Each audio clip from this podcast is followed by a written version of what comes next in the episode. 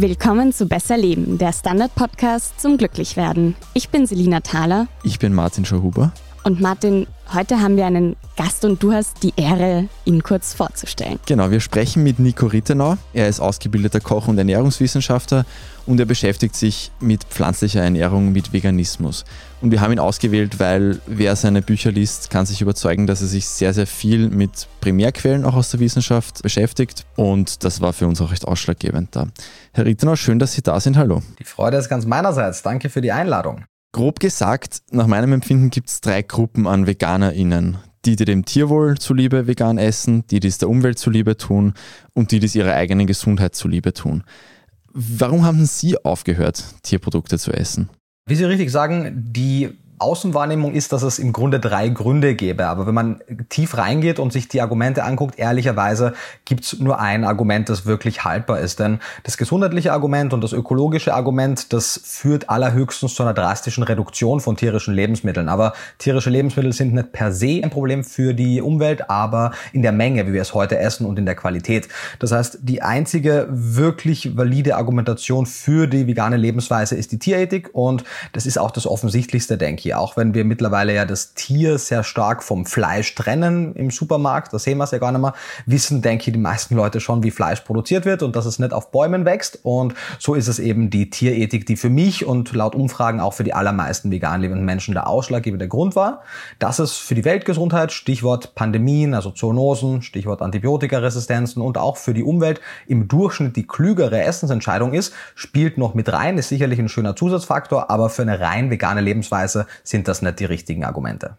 Da drängt sich ja dann irgendwo die Frage auf, ob man alle Fliegen mit einer Klappe wirklich schlagen kann. Das ist eine gute Frage und die Antwort ist wie so oft bei komplexen Themen Jein. Also man kann eine vegane Ernährungsweise zusammenstellen, die gesundheitsförderlich ist, also chronische Erkrankungen sehr gut vorbeugen kann, beziehungsweise sogar auch therapeutisch wirksam sein kann. Sie kann ökologischer sinnvoll sein und sie kann ethischer sinnvoll sein. Sie kann aber auch das Gegenteil von allen dreien sein. Also es gibt durchaus einige ethisch problematische pflanzliche Lebensmittel. Es gibt einige nicht so wahnsinnig ökologische pflanzliche Lebensmittel und es gibt mit Sicherheit eine ganze Reihe an Junk und Fast Food, das auch mittlerweile vegan ist und der Gesundheit auf Dauer in großen Mengen nicht zuträglich ist. Von daher, wenn sie gut zusammengestellt ist, ja, dann kann sie sozusagen ein Multiproblemlöser sein aus mehreren Aspekten, aber man muss es halt gut machen und das kleine Einmaleins der veganen Ernährungsweise beherrschen. Es ist immer ein bisschen fies, jemanden aufzufordern, jetzt tausende Seiten Arbeit in drei Sätzen zusammenzufassen. Aber jetzt eben das Tierwohl weggelassen, weil das ist ja eine relativ simple Sache natürlich. Kurz zusammengefasst, warum sollten wir, Klammer möglichst, Klammer zu, vegan leben? Die Gründe für eine vegane Lebensweise sind es abseits der Ethik primär in der Weltgesundheit und in der Umwelt zu sehen, aber es gäbe eben auch noch einen anderen Punkt. Man könnte eben sagen, wir wollen die Produktion tierischer Lebensmittel auf ein Minimum reduzieren oder, und das wäre mein Vorschlag, wir exkludieren das Tier aus der Produktion von tierischen Lebensmitteln. Vielleicht sprechen wir auch darüber noch Stichwort Zellkulturfleisch, zellbasierte Landwirtschaft. Grundsätzlich das einzige wirkliche Problem, und da sprechen vegan lebende Menschen darüber, da sprechen aber auch die Eat Lancet Kommission darüber, die jetzt nicht von der Brokkoli-Lobby stammen. Also ganz viele Wissenschaftler und Wissenschaftlerinnen rund um den Globus drängen auf eine drastische Reduktion des Konsums tierischer Lebensmittel, auch abseits der Tierethik. Und die Gründe sind zum einen weltgesundheitliche, das heißt das Pandemierisiko. Wir leben jetzt gerade mitten in einer Pandemie, eine Zoonose, die hier die Covid-19-Pandemie ausgelöst hat. Das kam zwar über einen Wildtiermarkt aller Wahrscheinlichkeit nach, aber viele weitere Zoonosen stammten in der Vergangenheit aus der klassischen Tierhaltung. Und leider muss man sagen, wir wissen nicht, wann die nächste Pandemie kommt, aber leider wissen wissen wir, dass sie kommen wird. Und eine vegane Welt würde das Risiko für eine Pandemie nicht auf Null setzen, aber sie würde es drastisch reduzieren. Liegt in der Natur der Sache, wenn wir die Tierhaltung reduzieren und die Flächen wieder freigeben können und somit auch weniger Flächendruck haben. Das ist eine Sache. Die zweite Sache ist, dass wir in der Intensivtierhaltung aktuell weltweit etwa 75 Prozent, also drei Viertel der weltweiten Antibiotika in die Nutztierhaltung geben. Das heißt, all die Menschen gemeinsam äh, verbrauchen etwa nur 25 Prozent. Und Antibiotikaresistenzen sind gang und gäbe in der Fleischproduktion Produktion und selbst Antibiotikaresistenzen gegen einige Reserveantibiotika traten in der Vergangenheit schon auf. Das klingt jetzt wahnsinnig akademisch, man kann das aber sehr leicht runterbrechen. Was bedeutet das? Das würde für uns bedeuten, dass wir nur aufgrund unseres Hungers für möglichst viel, möglichst günstiges Fleisch, denn das ist die Basis der heutigen Intensivtierhaltung, eine der wichtigsten Erfindungen des 21. Jahrhunderts verlieren würden und Gefahr laufen, an ganz normalen Erkrankungen, die wir heutzutage mit Antibiotika sehr gut behandeln können, eben wieder zu versterben oder zumindest drastischere Probleme zu kriegen. Und natürlich Antibiotikaresistenzen können auch in der Humanmedizin entstehen, aber der größere Gefahrenherd, und das sagt auch die World Health Organization, ist die Tierhaltung. Das heißt, das ist der weltgesundheitliche Aspekt und dann ist es der ökologische. Und da geht es eben darum zu sagen, 100% vegan ist ökologischer als 90% vegan, aber wir wissen, die westliche Mischkost, wie wir sie heutzutage durchführen, ist ökologisch ein Desaster. Die Menge an Fleisch, die wir heutzutage essen, ist ökologisch ein Desaster. Wir sprechen darüber, dass etwa drei Viertel der weltweit landwirtschaftlich genutzten Flächen direkt oder indirekt für die Tierhaltung verwendet werden. Dann gibt es eben noch die ökologischen Argumente. Die sprechen primär, genau wie die weltgesundheitlichen, für eine drastische Reduktion der tierischen Lebensmittel und nicht zwangsweise für eine rein vegane Lebensweise. Lebensweise. Aber natürlich, wenn ein relevanter Anteil der vegan lebenden Menschen in einem Land vorhanden ist, dann reduzieren die automatisch natürlich auch die Menge an in der Gesellschaft konsumierten tierischen Produkten. Von daher sind vegan lebende Menschen auch die besten Freunde von Fleischesserinnen und Fleischesser, denn die können dafür sorgen, dass andere Menschen unter Anführungszeichen mehr Fleisch essen können, weil sie sind dann deutlich konsequenter und senken den Pro-Kopf-Durchschnitt des Landes natürlich drastisch. Was sind die ökologischen Probleme? Zum einen ist die weltweite Nutztierhaltung und auch die europäische Nutztierhaltung sehr flächen flächenintensiv. Und das ist ein Problem, denn Flächen sind nun einmal begrenzt. Und etwa drei Viertel der landwirtschaftlich genutzten Flächen in der Welt, in Europa, gehen für die Tierhaltung drauf. Sowohl direkt, also die Tiere, die gehalten werden, als auch indirekt die Futtermittel, die für die Tiere produziert werden. Und das ist ein Problem, weil wir haben dann nur ein Viertel der restlichen landwirtschaftlichen Fläche für all die pflanzlichen Lebensmittel, die wir direkt verzehren. Und wir könnten entsprechend viel mehr Menschen auch ernähren. Da gehen wir jetzt auch ein bisschen in die Welthungerproblematik rein, wenn wir klüger und effizienter produzieren würden.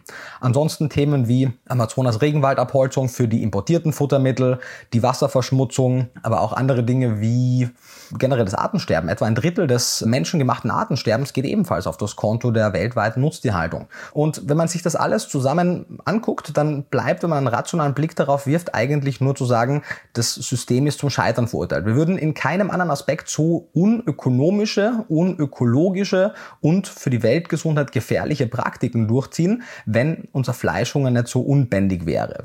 Viele Menschen sagen, Fleisch ist mein Gemüse und mir ist im Endeffekt alles egal, Hauptsache ich kann sieben Tage die Woche dreimal täglich Fleisch essen. Das Schöne ist aber, ohne dass ich das zu weit zugreife, dass eben die Lösung nicht unbedingt heißen muss, kein Fleisch oder unbegrenzt Fleisch, sondern wir können theoretisch eben auch aus einer Zelle Fleisch züchten, Fleisch kultivieren und können damit den Planeten einfach von der industriellen Tierhaltung befreien. Und ich denke, dass da die Zukunft liegt. Ich denke, die Menschen werden immer Fleisch essen, aber das Tier ist ein Auslaufmodell für die Produktion von Fleisch. Wie man das Ganze dann angehen kann, ist ja auch noch ein Schritt, den wir dann gerne besprechen würden. Jetzt haben Sie einen Punkt angesprochen, nämlich die Weltgesundheit. Wir beschäftigen uns bei Besser Leben vor allem auch immer mit den Individuen und wie wir unser Leben selber besser gestalten können. Inwiefern tut denn auch eine vegane Ernährung der einzelnen Gesundheit gut? Grundsätzlich tut jede Art der vollwertigen pflanzlichen Ernährung der Gesundheit gut. Das ist auch die Ernährungsempfehlung sämtlicher weltweiter Ernährungsfachgesellschaften, beispielsweise in Deutschland, Österreich, Schweiz, in den Dachstaaten heißt es auch, essen Sie mindestens drei Viertel Ihrer Kalorien aus vollwertigen pflanzlichen Lebensmitteln. Das heißt, selbst offizielle Fachgesellschaften empfehlen zumindest pflanzenbasierte Ernährungsweisen. Der gesundheitliche Zugewinn von einer pflanzenbasierten vollwertigen Ernährung zu einer rein veganen ist dann vernachlässigbar, aber der Schritt von einer westlichen durchschnittlichen, durchschnittlichen Mischkost, die etwa doppelt so viel Fleisch enthält, wie sie sollte, viel zu wenig Obst und Gemüse etc., der Schritt dann hin zu einer veganen Ernährung, der ist natürlich groß. Und wir sehen in den Untersuchungen, dass sowohl das Risiko für Stoffwechselerkrankungen, wie zum Beispiel Typ 2 Diabetes oder metabolisches Syndrom, mit einer veganen Ernährungsweise sinken kann, das Risiko für gewisse kardiovaskuläre Erkrankungen, also Herz-Kreislauf-Erkrankungen sinken kann und wir sehen, dass die Rate an Adipositas, Hypercholesterinämie, also einen zu hohen Cholesterinspiegel, Hypertonie, Hypertonie, Bluthochdruck und weiteres in den vegetarisch-veganen Populationen geringer ist als in den westlichen Vergleichsgruppen. Da muss man natürlich fairerweise sagen, das hat auch viel damit zu tun, dass sich vegetarisch und vegan lebende Menschen im Durchschnitt sehr viel mit ihrer Lebensweise, mit ihrer Ernährung beschäftigen. Aber am Ende des Tages ist es trotzdem ein Effekt, den wir der veganen Ernährungsweise zurechnen dürfen, denn sie war ja der Ursprung dafür, dass sich diese Menschen dann mehr mit dem Thema beschäftigt haben. Das heißt, lange Rede, kurzer Sinn, keine Ernährungsweise per se ist der heilige Gral. Man kann sich mit sehr vielen Ernährungsweisen gesund ernähren. Die muss nicht unbedingt frei von Fleisch oder tierischen Produkten sein, aber die aktuelle vorherrschende westliche Mischkost ist so ziemlich das Gegenteil von allem, was wir machen sollten. Sie beschäftigen sich auch sehr viel mit Mythen rund um Veganismus. Wenn Sie einen für immer auf den Mond schießen könnten, welcher wäre das? Ich denke, dass es einer der ernährungswissenschaftlichen Mythen wäre, weil es gibt ja sowohl ethische, ökologische als auch ernährungswissenschaftliche. Und natürlich als Ernährungswissenschaftler sind mir vor allem diese ein Dorn im Auge. Und es ist jener Mythos, dass tierische Produkte ein Monopol auf gewisse Nährstoffe hätten. Oder im Umkehrschluss, dass wir tierische Produkte für gewisse Nährstoffe zwingend konsumieren müssen. Man hört und viele Leute verbinden ja beispielsweise Kuhmilch mit Kalzium. Viele Leute denken, Eisen und Zink findet man ausschließlich in großer Menge in rotem Fleisch. Fisch ist der Omega-3-Lieferant und der Jodlieferant in den Augen der meisten Menschen. Und es stimmt zwar, dass diese Produkte relativ reich an diesen Stoffen sind, aber sie sind eben nicht die einzigen Lebensmittel, die das haben und vor allem sie sind auch nicht die eigentliche Primärquelle dafür. Und das ist eigentlich das Wichtigste, denn jegliche Mineralstoffe, Kalzium, Eisen, Zink, kommen ursprünglich aus dem Boden, werden über die Wurzel der Pflanze aufgenommen und stünden auch ab diesem Moment der menschlichen Ernährung schon zur Verfügung. Wir müssen nicht den Umweg über die Mittelkuh gehen oder über das Mittelrind. Wir können auch den Mittelfisch rausstreichen, wenn wir Omega-3-Fettsäuren haben wollen, denn auch hier sind die Fische nicht die Primärproduzenten, sondern marine Pilze und Algen. Und das sehen wir bei sämtlichen Vitaminen, Mineralstoffen, Fett und Aminosäuren. Tierische Produkte sind im Grunde genommen Second-Hand-Lieferanten dieser Stoffe. Sehr schmackhafte, auch ich mag den Geschmack von tierischen Produkten gerne, aber sie sind Second-Hand-Lieferanten und es ist einfach unökonomisch ökonomisch die Nährstoffe über diesen Weg aufzunehmen. Wenn jetzt jemand seinem Körper was Gutes tun will, was wären denn so einfache Umstellungen, die gesundheitlich viel bringen? Grundsätzlich hat fast jede Fachgesellschaft so klassische Tipps für eine gesunde Ernährung. In Deutschland bin ich vor allem vertraut mit denen. Da sagt die Deutsche Gesellschaft für Ernährung, das sind die zehn Tipps für gesunde Ernährung. Und die kann man mit leichten Abwandlungen auch auf die vegane Ernährungsweise ummünzen. Das heißt, wir müssen da gar nicht unbedingt eigene zehn Tipps erfinden, sondern wir können uns an denen orientieren, wie ich es auch in meinem ersten Buch getan habe. Und letztendlich geht es darum, dass wir die klassischen fünf Portionen Obst und Gemüse am Tag essen, dass wir den Regenbogen essen, soll heißen möglichst bunt. Und da sprechen wir nicht von Smarties und Skittles, sondern von vollwertigem Obst und Gemüse. Denn all diese Farben, die wir sehen, die strahlend roten Erdbeeren, die dunkelgrünen Blattgemüse und vieles weitere. Diese Farben, die wir sehen, das sind die bioaktiven sekundären Pflanzenstoffe, die so drastisch positive Auswirkungen auf unsere Gesundheit haben und in Studien mit einer deutlichen Verbesserung für die meisten Krankheitsparametern einhergehen. Ansonsten ist es klassisch, wir sollten Maß halten. Eine überkalorische Ernährung ist genauso wie eine unterkalorische Ernährung schlecht. Die meisten Tipps, das sind alles keine ganz neuen ernährungswissenschaftlichen Erkenntnisse. Das ist das kleine Einmal-Eins der gesunden Ernährung. Die meisten Leute scheitern nicht daran, dass sie diese sehr basic Tipps nicht kennen, sondern dass sie sie nicht umsetzen können. Das heißt, ich sehe den größten Zugewinn in der Ernährungspsychologie zu sagen, wie können wir denn zum einen Verhaltensweisen fördern, die für das Individuum gesundheitsförderlich sind und vor allem, und ich denke, da liegt der größte Hebel, wie können wir die Rahmenbedingungen so gestalten, dass gesunde Ernährung und gesunde Lebensweise einfach fällt. Denn aktuell ist es schwieriger, sich gesund zu ernähren, als es sich ungesund ernähren ist. Und da ist also die Verhältnisprävention fast noch wichtiger wie die Verhaltensprävention und liegt eben an der Politik und Wirtschaft hier etwas mehr zu leisten. Also der Zugang muss auch einfacher werden. Man muss sich nicht so viele Gedanken machen beim Einkaufen zum Beispiel, weil gerade beim Einkaufen schaut man dann vielleicht auf die Nährstoffe und da waren wir ja jetzt auch vorher schon kurz, weil Sie gesagt haben, die Nährstoffe bekommt man eigentlich auch nicht nur aus der Milch, zum Beispiel das Kalzium. Gibt es denn trotzdem Nährstoffe, wo man besonders aufpassen muss, wenn man sich vegan ernährt, dass man die bekommt? Die gibt es zumindest zum Status quo heute schon noch, aber auch in anderen Ernährungsweisen. Es gibt schöne Untersuchungen aus Großbritannien und der Schweiz, wo vegetarisch, vegan und mischköstlich essende Menschen verglichen wurden und man sah anhand der Blutwerte und der Urinproben, dass es Mängel in allen drei Gruppen gab. Das heißt, potenziell kritische Nährstoffe gibt es in den meisten Ernährungsweisen, die sollte man kennen und die sollte man decken. Der Vorteil ist, dass sich vegetarisch, vegan lebende Menschen in vielen Fällen mehr damit beschäftigen und wissen, wo ihre Schwachstellen liegen. Und diese Schwachstellen Bakterien liegen nicht deswegen in den einzelnen Nährstoffen, die wir gleich nennen, weil sie per se darin liegen müssen, sondern weil die aktuelle Lebensmittelindustrie, weil das Thema Veganismus ein relativ junges Phänomen ist, noch nicht auf die Nährstoffbedürfnisse von vegan lebenden Menschen eingestellt ist. Das heißt, eine gewisse Anreicherung von kritischen Nährstoffen oder eine Anreicherung des Bodens mit Mineralien für gewisse Obst- und Gemüsesorten oder auch, wie wir es bei den Pflanzendrinks oft sehen, eine Anreicherung zum Beispiel mit Kalkalgen für die Kalziumversorgung etc. müsste viel weiter verbreitet sein. Die industrielle Nutztierhaltung profitiert sehr stark davon, dass das Futter der Tiere angereichert wird. Also ich möchte nicht das Leben von einem Mastschwein haben, aber ich hätte gern die Nährstoffsupplementierung, weil so gut sind die wenigsten supplementiert.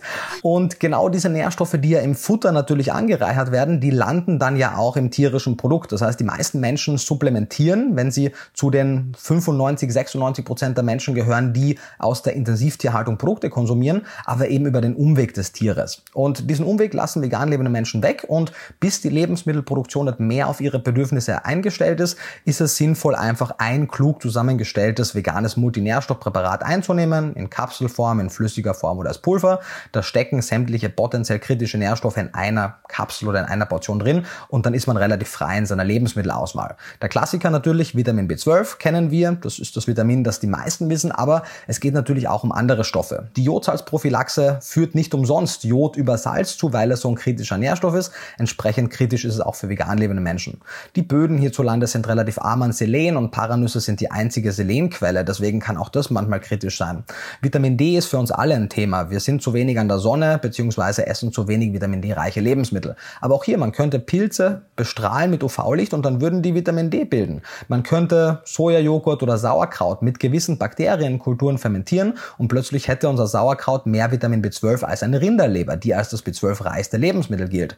Das heißt, all diese Nährstoffe müssten nicht kritisch sein. Ich fürchte nur, dass die meisten Lebensmittelproduzenten noch nicht am Schirm haben, wie man Lebensmittel produziert. Das klingt, als würden in drei Jahren jetzt überall Vitamin B12 Sauerkrautköpfe verkauft werden für sehr, sehr viel Geld, weil das ist ja meistens am Anfang von solchen Entwicklungen der Fall. Ich hoffe, dass nicht mehr fortgesetzt wird, dieser Trend, dass man sagt, ja, vegan lebende Menschen achten auf ihre Ernährung, da kann man auch ein bisschen mehr aufschlagen, weil das ist einfach unethisch. Vegan lebende Menschen nehmen ja schon aktuell in einer unveganen Welt ohnehin schon etwas mehr Aufwand auf sich, um etwas schlichtweg Gutes zu tun, was Gutes für die Umwelt, was Gutes für die Tiere. Und das Letzte, was man diesen Menschen antun sollte, wäre, sie dafür noch zur Kasse zu bitten. Das heißt, sollte mir das irgendwann auffallen, bin ich der Erste, der das lautstark auch auf den sozialen Medien kommuniziert, dass das nicht der Fall sein darf. Das heißt, die Produkte werden kommen, aber sie werden hoffentlich nicht teuer sein. Und wenn sie zu teuer sein werden, dann gucken wir genau nach, wo denn in der Kalkulation hier die Marge steckt und ob man das vielleicht noch verbessern kann.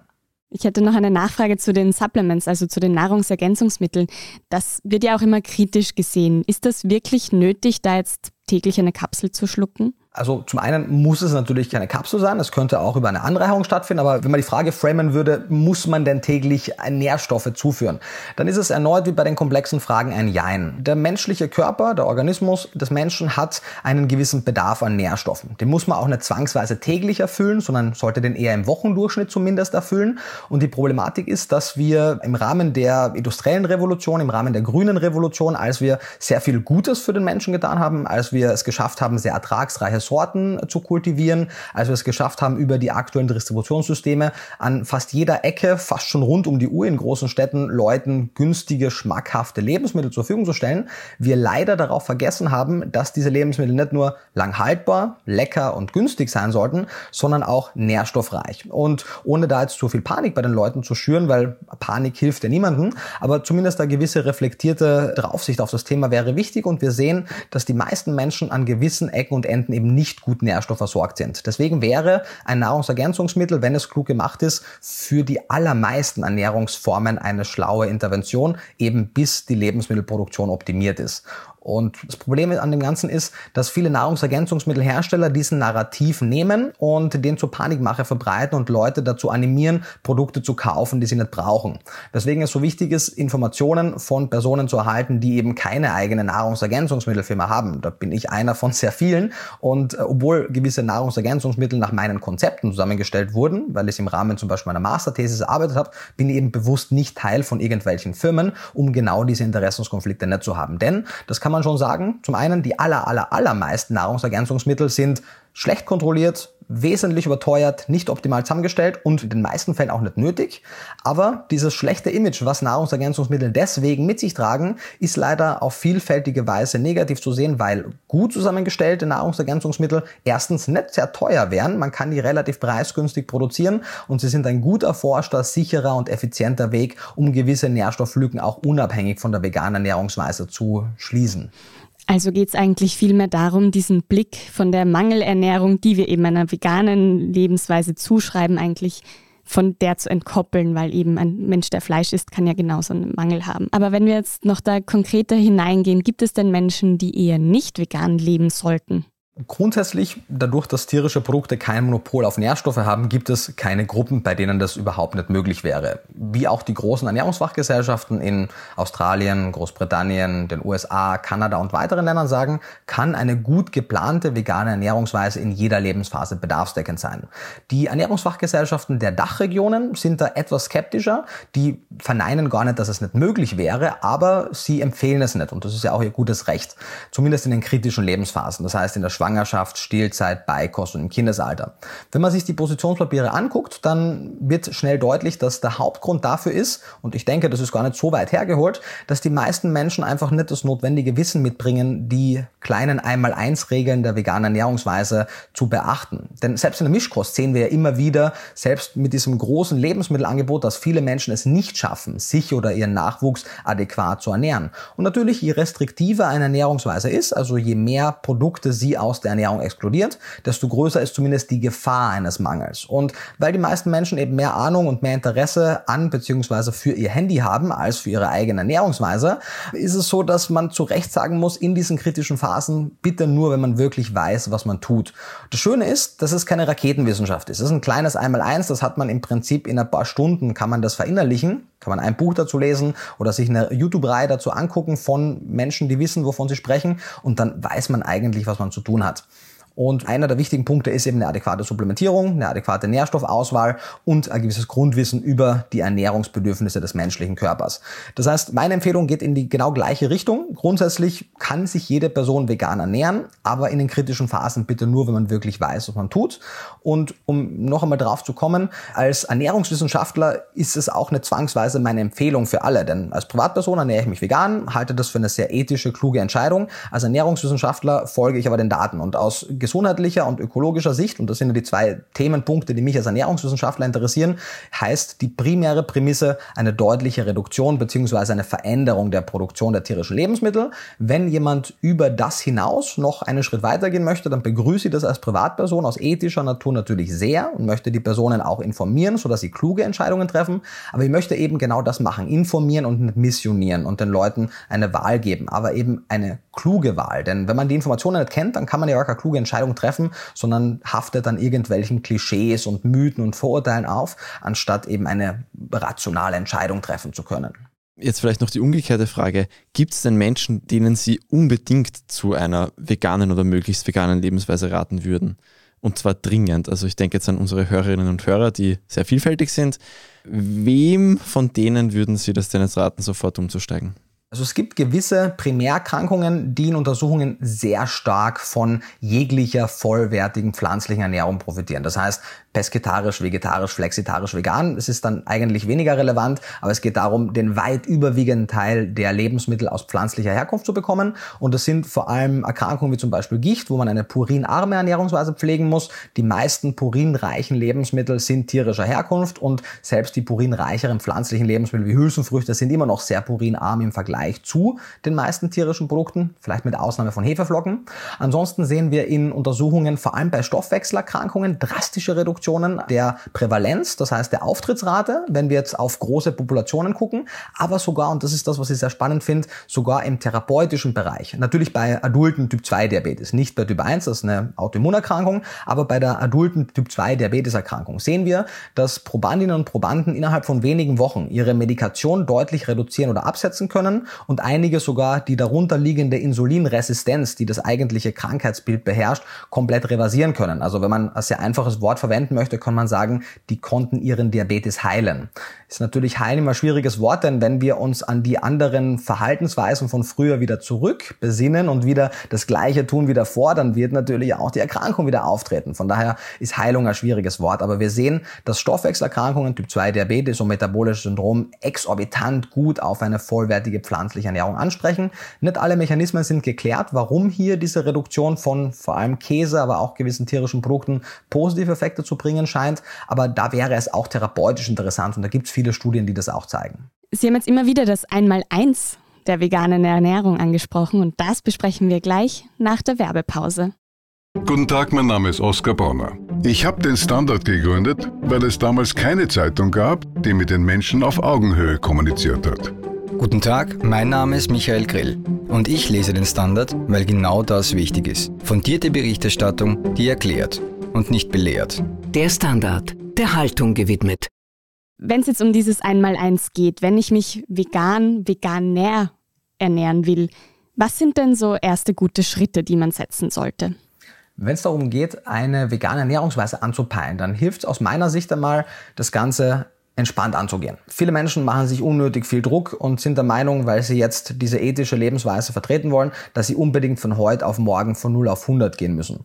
Wenn das Leute können, großartig, ist sicherlich ein kluger Schritt, aber viele Leute und auch inklusive meiner Person geht es oft besser, beziehungsweise sie fühlen sich sicherer, wenn sie Veränderungen, die so weitreichend sind, Schritt für Schritt angehen können. Das heißt, ich würde zum Beispiel dazu raten, zu sagen, man nimmt sich eine Mahlzeit des Tages, von der man denkt, dass man sie besonders leicht unter Anführungszeichen veganisieren kann. Sei es jetzt vielleicht, wenn man in der Früh mal ein Porridge isst, anstatt der Milch eine Pflanzenmilch zu nehmen. Oder wenn ich am Abend eine Brotzeit mache, mir anstatt Lipdauer einen Hummus oder anderen Aufstrich zu holen. Oder vielleicht ist es auch das Mittagessen in der Betriebskantine, wo es tolle vegane Alternativen gibt. Das heißt, mit einer Mahlzeit zu beginnen, ist, denke ich, ein guter Schritt und dann die Augen offen halten. Was gibt es denn im Lieblingsrestaurant zu essen, was rein vegan ist? Welche Abteilungen im Supermarkt gibt es denn vielleicht, um die ich bis jetzt am Bogen gemacht habe, die aber vielleicht besonders veganfreundlich sind? Was sind denn meine liebsten Rezepte? Sind vielleicht einige davon schon vegan, denn man wird es kaum glauben. Die meisten Menschen essen sehr gerne vegane Gerichte. Sie kennen sie nur nicht unter diesem Namen, denn wir werden auch in der österreichischen Küche sehen, dass da einige zufällig vegane Gerichte auftauchen. Und dann geht es einfach darum, sich ein bisschen zu informieren. Ich habe zum Beispiel so eine zehnteilige Videoreihe auf meinem YouTube-Kanal, die heißt 10 Tipps für eine gesunde vegane Ernährung. Und ehrlicherweise, wenn man die 10 angeguckt hat, die verinnerlicht hat, dann hat man eigentlich die wichtigsten Punkte für eine ausgewogene Ernährung innerhalb von einem Nachmittag schon integriert und verinnerlicht. Verraten Sie uns die auch hier? Sehr gerne. Ich müsste gucken, ob ich alle zehn aus dem Kopf äh, zusammenbekomme. Können ja auch die Top 5 sein. Ich versuche es zusammenzukriegen. Also der erste und sicherlich wichtigste Punkt ist, es gibt keine gesunden und ungesunden Lebensmittel. Was heißt das?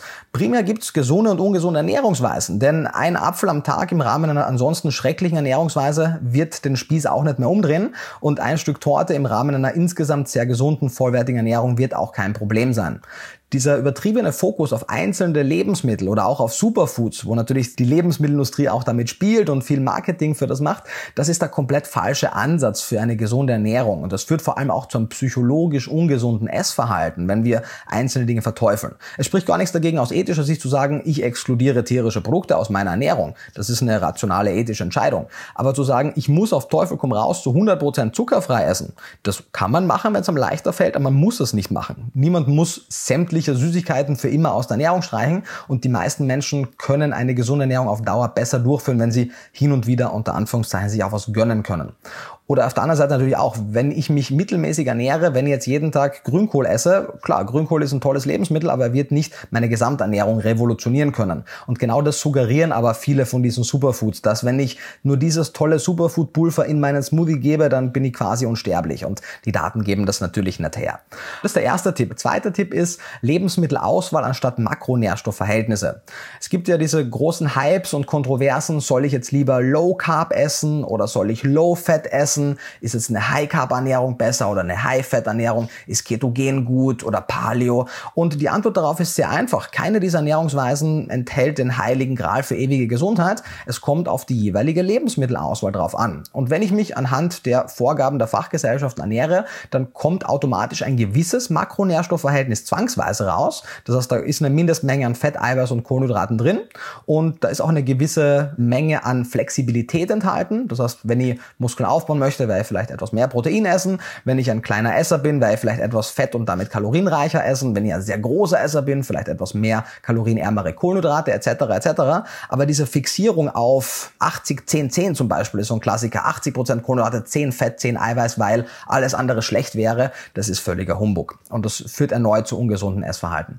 Dann geht es darum, was ich schon gesagt habe, den Regenbogen zu essen, also möglichst bunt zu essen, nicht zu fettarm zu essen. Das ist ein eigener Tipp, weil diese Low-Fat-Hysterie und diese Fett Fettphobie der vergangenen Jahrzehnte ist nicht nur unwissenschaftlich, sondern in einigen Fällen auch gefährlich. Leute kategorisieren jede Art von Fett als eines und sagen, Fett ist schlecht oder Fett macht Fett.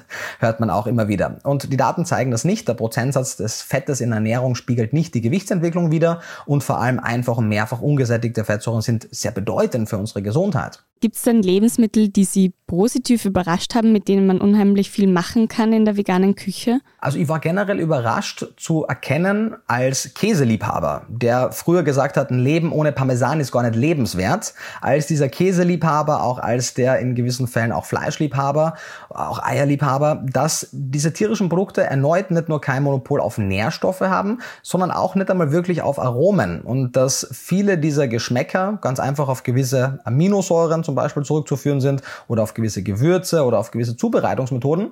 Und zum Beispiel, als ich dann das erste Mal einen guten Rührtofu bekommen habe, der war aufgrund des sogenannten Kalanamak-Salzes, das ist so ein schwarzes Schwefelsalz, hat das eins zu eins wie Rührei geschmeckt. In der Blindverkostung hätte ich das gar nicht gemerkt. Zum Beispiel, also das war ein großer Eye-Opener, dass es ein Salz gibt, was nach Ei schmeckt. Und wenn ich Lust auf Eigeschmack habe, dann muss ich nicht unbedingt der armen Henne die ganze Zeit ihre wegnehmen, sondern kann ganz einfach dieses Schwefelsalz nehmen. Und so ist es mit den meisten Geschmäckern. Auch so diese deftigen, fleischigen Umami-Aromen. Die kann man durch die richtige Zubereitung, durch gute Röstaromen und durch verschiedene umami-haltige Lebensmittel mit eben viel Glutaminsäure, die dafür verantwortlich ist, sehr gut ersetzen. Das heißt, primär war meine größte Überraschung, ich kann eigentlich die meisten meiner liebgewonnenen Geschmäcker und die meisten meiner liebgewonnenen Standardgerichte sehr gut auch in einer veganen Variante machen und büße da sehr wenig ein und eben sozusagen die unter Anführungszeichen Aufopferung, die ich bringe, ist eigentlich ziemlich gering im Vergleich zu dem Leid, das ich den Lebewesen damit erspare. Zum Thema dieselben Sachen dann einfach vegan machen. Ich persönlich habe früher nach dem Sport gern Fleisch gegessen, Sicher auch aus diesem Aberglaube, dass das Protein primär aus dem Fleisch kommt, aber auch, weil es halt eben doch ganz gut irgendwie sich auch anfühlt dann. Nachdem ich eben Fleisch möglichst reduziere, kaufe ich so Fleischersatzprodukte. Eben das vegane Schnitzel, das vegane Geschnetzeltes etc. Wenn ich dann teilweise mir die Zutatenliste anschaue, frage ich mich schon manchmal kurz, ob ich meinem Körper da jetzt wirklich was Gutes tue, dass ich dem Händel das nicht sterben hat müssen. Okay, das, das glaube ich schon. Aber woran erkenne ich denn, ob eben das vegane Schnitzel aus dem Tiefkühlfach überhaupt noch gut für mich ist oder nur ein Chemie-Cocktail direkt aus dem Labor?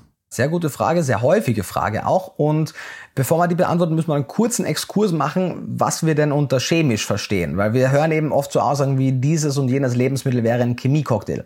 Naja, im Grunde genommen, die gesamte Welt ist Chemie.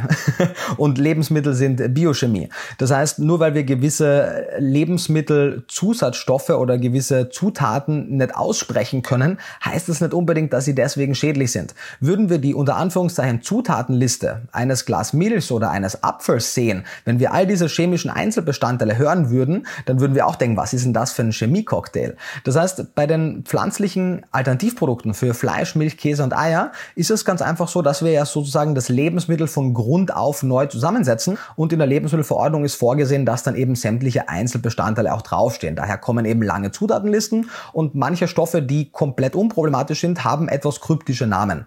Das heißt, ehrlicherweise kann man als Einzelperson nicht wirklich wirklich erkennen, was davon jetzt problematisch wäre und was nicht. Das Schöne ist, dass das ja der Gesetzgeber uns abnimmt. Das heißt, Lebensmittelzusatzstoffe, die gesundheitlich abträglich sind, sind verboten. Das heißt jetzt nicht, dass es noch niemals in der Geschichte der Lebensmittelindustrie Stoffe gab, die nicht ein paar Jahrzehnte später aus dem Sortiment oder aus den zugelassenen Stoffgruppen entfernt wurden, weil man eben gemerkt hat, dass es ein Problem ist. Aber nur weil das früher so war, muss man nicht mit der Angst umhergehen, dass das auch auf Dauer so bleiben wird, denn die Ernährungswissenschaft, die Lebensmittelwissenschaft entwickelt sich ja auch weiter. Letztendlich ist die Empfehlung natürlich überwiegend vollwertig zu essen, das heißt hochverarbeitete Lebensmittel nicht als den Hauptbestandteil der Ernährung zu sehen, aber ein veganes Würstel ist dem klassischen Würstel in hoher Verarbeitung auch in nichts überlegen oder in nichts voraus. Generell, wenn zum Beispiel man sich jetzt veganes Händelfrikassee holt oder ein Bratfilet oder ähnliches, dann isst man ja hoffentlich dazu eine bunte Gemüsepfanne, vielleicht eine Currysoße und ein Vollkornreis, vielleicht ein paar Nüsse und Samen drüber, frische Kräuter und dann ist dieses Gericht in der Gesamtheit so nährstoffreich und so wertvoll an wertgebenden Stoffen, dass das Fleisch, also das unter Anführungszeichen Fleisch, das vegane Fleisch, im Endeffekt nur Geschmack, Textur und Protein hinzufügen muss. Und wenn es das kann, und das können fast alle dieser Fleischersatzprodukte, dann hat das seine Arbeit hier schon erfüllt. Das heißt, natürlich wäre es sinnvoll, dass auch diese Fleischersatzprodukte und die Käseersatzprodukte so angereichert sind, dass sie dem tierischen Äquivalent nahe kommen und daran arbeiten ich und viele Kollegen, weil das aktuell in vielen Fällen nicht der Fall ist. Aber grundsätzlich muss diese eine Komponente nicht ein wichtiger Bestandteil für meine Nährstoffversorgung sein. Es wäre wünschenswert, aber es muss nicht sein, wenn der Rest der Ernährung gut zusammengestellt ist. Das heißt, summa summarum, genauso wie wir die Menge an verarbeiteten verarbeiteten Fleisch reduzieren sollten, sollten wir auch die Menge an verarbeiteten veganen Fleisch reduzieren. Aber es spricht nichts dagegen, auch von mir aus auf täglicher Basis, das ein oder andere Fleischersatzprodukt in den Speiseplan zu integrieren. Und ob es jetzt Marke X oder Y ist, ist eigentlich relativ irrelevant. Manche haben etwas mehr Salz, als sie bräuchten. Manche haben etwas schlechtere Fettsäurespektren, als sie haben müssten. Manche Käseersatzprodukte haben unnötig viel gesättigte Fettsäuren. Das sind so Kleinigkeiten. Aber auch hier, das ist nicht das Problem. Denn wenn wir uns insgesamt gesund ernähren, kann das gerne auch ein Bestandteil sein. Was, glaube ich, auch manche Leute noch davon abhält, ihre Ernährung umzustellen, ist, dass nicht immer im Umgang mit anderen Leuten einfach ist. Also wir als Wiener, die in einer doch relativ grünliberalen Bubble leben, okay, ja, da würde jetzt keiner ein Problem damit haben, aber wenn es dann zur Oma rausgeht am Wochenende, dann wird schon erwartet, dass das Schnitzel gegessen wird. Was würden Sie eben Leuten raten, die mit sowas Probleme haben? Ich würde sagen, dass ich da jetzt nicht die ethische Hoheit bin, zu entscheiden, was da der richtige Weg ist, aber man könnte ja mehrere Szenarien durchgehen und dann kann ja jede Person für sich entscheiden, was das richtige Szenario wäre. Ein Szenario wäre zu sagen, okay, wenn ich aus irgendeinem Grund auch immer bei meiner Oma, die ich vielleicht einmal die Woche sehe, überhaupt nicht vegan essen kann okay, dann esse ich vielleicht an sechs Tagen in der Woche vegan und mache halt, was ich dann an diesem einen Tag für richtig halte. Oder man könnte sagen, mir sind meine ethischen Überzeugungen wichtig genug und ich bin der Meinung, dass meine Oma auch darauf hören sollte, wenn ihr sage, dass ich aus rationalen und redlichen Gründen kein Fleisch esse. Dann muss man sich einfach angucken, wie gern man seine Verwandtschaft hat und wie gut die eigenen Argumente sind. Das wird dann wahrscheinlich darüber entscheiden. Letztendlich finde ich es immer ein bisschen schwierig, mich dafür zu entscheiden, weil auf der einen Seite, wir leben halt in einer nicht veganen Welt und dadurch ist es manchmal manchmal einfach auch störend, vegan zu sein. Und es ist nicht sehr sozialverträglich. Ich verstehe das. Und deswegen kann man im Zweifelsfall auch durchaus dafür argumentieren, so vegan wie möglich zu sein. Denn den großen Unterschied macht es jetzt nicht, wenn ich bei meiner Oma einmal in der Woche oder einmal im Monat den Apfelstrudel mit dem Ei essen würde.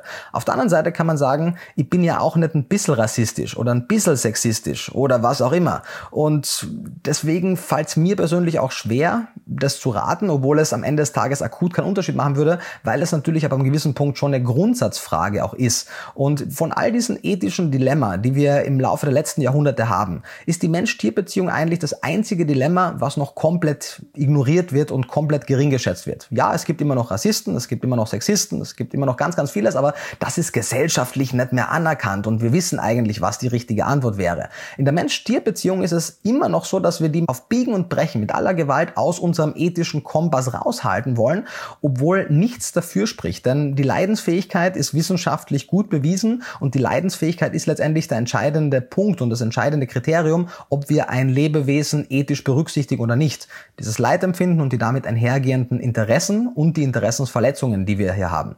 Wir wertschätzen unsere Haustiere wahnsinnig gerne, geben denen Namen, kaufen ihnen Spielzeug, bringen die sogar zum Tierarzt, zahlen wahnsinnige Kosten, während wir dreimal täglich Tiere essen, die auf katastrophale Art gehalten und geschlachtet wurden, obwohl sie nicht weniger intelligent sind, wie der Hund, der bei uns am Tisch mitsitzt. Und das als Kanismus bezeichnete Glaubenssystem, dem viele Leute anhaften, das muss man einfach reformieren. Gibt es denn ein Rezept, das Sie immer wieder machen, wenn es schnell gehen muss und trotzdem super gut ist? Und vegan natürlich.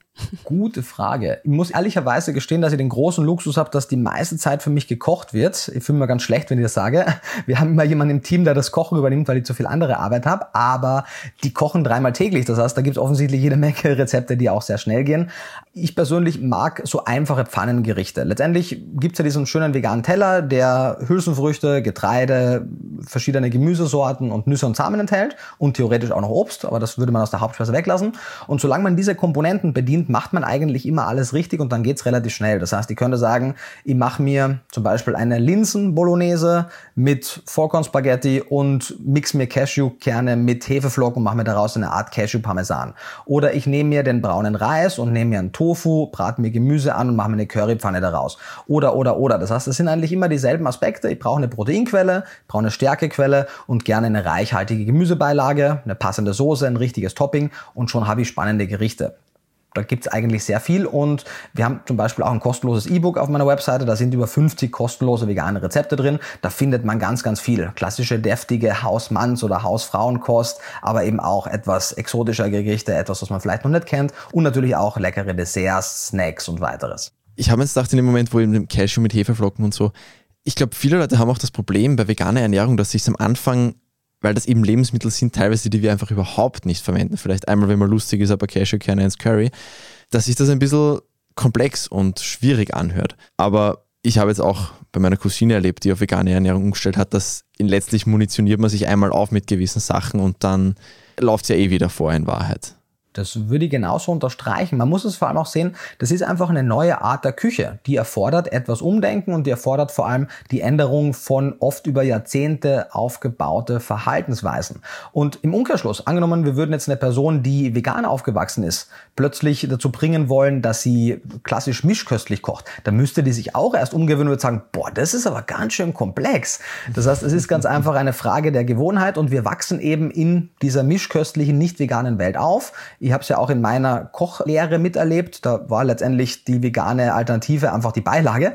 Das wurde einfach nicht wirklich fokussiert. Aber wenn man ein paar Grundnahrungsmittel hat und die Kniffe kennt, dann kann man sehr leicht und lecker kochen. Und wie mein guter Kollege Sebastian Kopin immer sagt, wenn Gemüse nicht schmeckt, dann liegt es am Koch und nicht am Gemüse. Ja, vielen, vielen Dank für die Ausführungen und Ihre Zeit. Die Freude war ganz meinerseits, wie schon zu Beginn gesagt. Vielen Dank für die Einladung, dass Sie die Gelegenheit hatte, über dieses aus meiner Sicht wirklich gesellschaftlich relevante Thema sprechen zu dürfen. Und ich hoffe sehr, dass Menschen sich da einfach ein Beispiel an den immer stärker werdenden sozialen Gerechtigkeitsbewegungen nehmen und eben nicht nur am Teller, sondern auch in allen anderen Belangen ein bisschen mehr Rücksicht nehmen auf andere Lebewesen. Menschen wie nicht Menschen. Das waren jedenfalls schöne Schlussworte. In der nächsten Folge kommen die Schlussworte wieder von uns. Da haben wir keinen Gast, da gibt es uns nur im Zweiergespann. Und damit ihr diese Folge nicht verpasst und natürlich auch alle weiteren Folgen nicht verpasst, abonniert uns gerne auf Apple Podcasts, auf Spotify und überall sonst, wo es Podcasts gibt.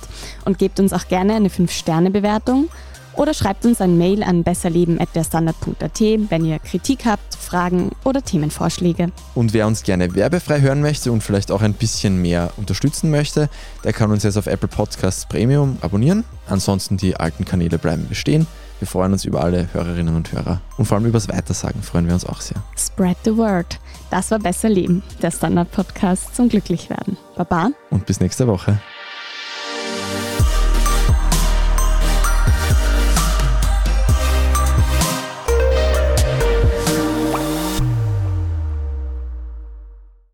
Guten Tag, mein Name ist Oskar Bronner. Ich habe damals den Standard gegründet, damit man sich auf Basis unabhängiger Berichterstattung die eigene Meinung bilden kann. Guten Tag, mein Name ist Pony73 und ich poste beim Standard, weil ich genau das dort machen und meine Meinung auch sagen kann. Der Standard, der Haltung gewidmet.